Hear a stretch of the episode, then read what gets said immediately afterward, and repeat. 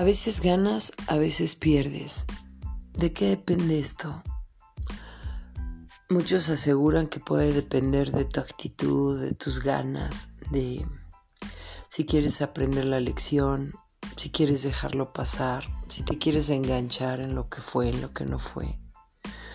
A veces ponemos todo nuestro empeño, ganas, pasión, corazón, disciplina en algo, en alguien y las cosas no funcionan como esperábamos o no tenemos la respuesta de la persona como lo habíamos pensado o planeado.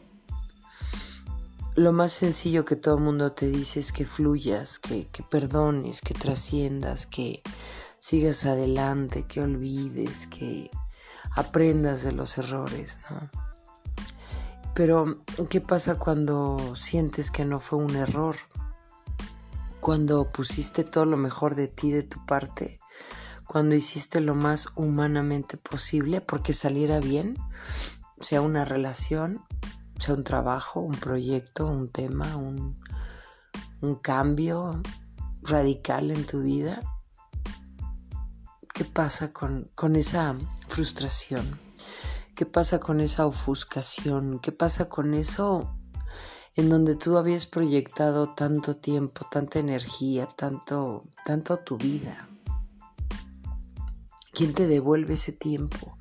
¿Quién te devuelve esas ganas, esa ilusión, esa entrega, esa proyección, esos años? Porque podemos estar hablando de años de tu vida, de los mejores años de tu vida no solamente de un tiempo, de un rato, de un mes, sino algo indescriptible para ti. Hasta que no pasa uno ciertas cosas en la vida que puede ser que varias veces lo estés repitiendo y repitiendo. No se puede entender esta percepción. De hecho, hay mucha gente que, eh, eh, pues esto no lo vive, ¿no? Hay mucha gente que a lo mejor tuvo un fracaso en su vida leve y ya no se pudo levantar y siguió adelante o, o su fracaso no fue tan fuerte o tan grave o ha tenido fracasos pequeños, o sea, cosas que a lo mejor no han marcado demasiado a esa persona, ¿no? Cosas que puede trascender fácil y rápidamente o también hay personas que han tenido fracasos o tropiezos muy fuertes o decepciones muy grandes y que sin embargo tienen la capacidad para seguir adelante, para levantarse y reponerse rápido. Y eso es algo que no todos los seres humanos podemos tener. Esa capacidad de, de levantarse y de mejorarse inmediatamente o, o rápidamente. A veces necesitamos tocar varios fondos o, jamás hemos bajado al fondo, al fondo. Lo que es ese abismo, ese llegar hasta abajo y volver a surgir. A veces vamos como que a la superficie, bajamos un poquito y subimos, bajamos, subimos. Y hasta que llega ese tocar fondo inevitable es cuando puedes subir, cuando puedes realmente emerger, cuando puedes decir lo logré o lo estoy logrando o ahí voy. O hay personas que tienen que tocar varias veces el fondo y subir varias veces. No sé, cada quien tenemos trazado nuestra vida de diferente manera. No todos somos iguales. No todos nada más venimos a sufrir una vez en la vida y ya.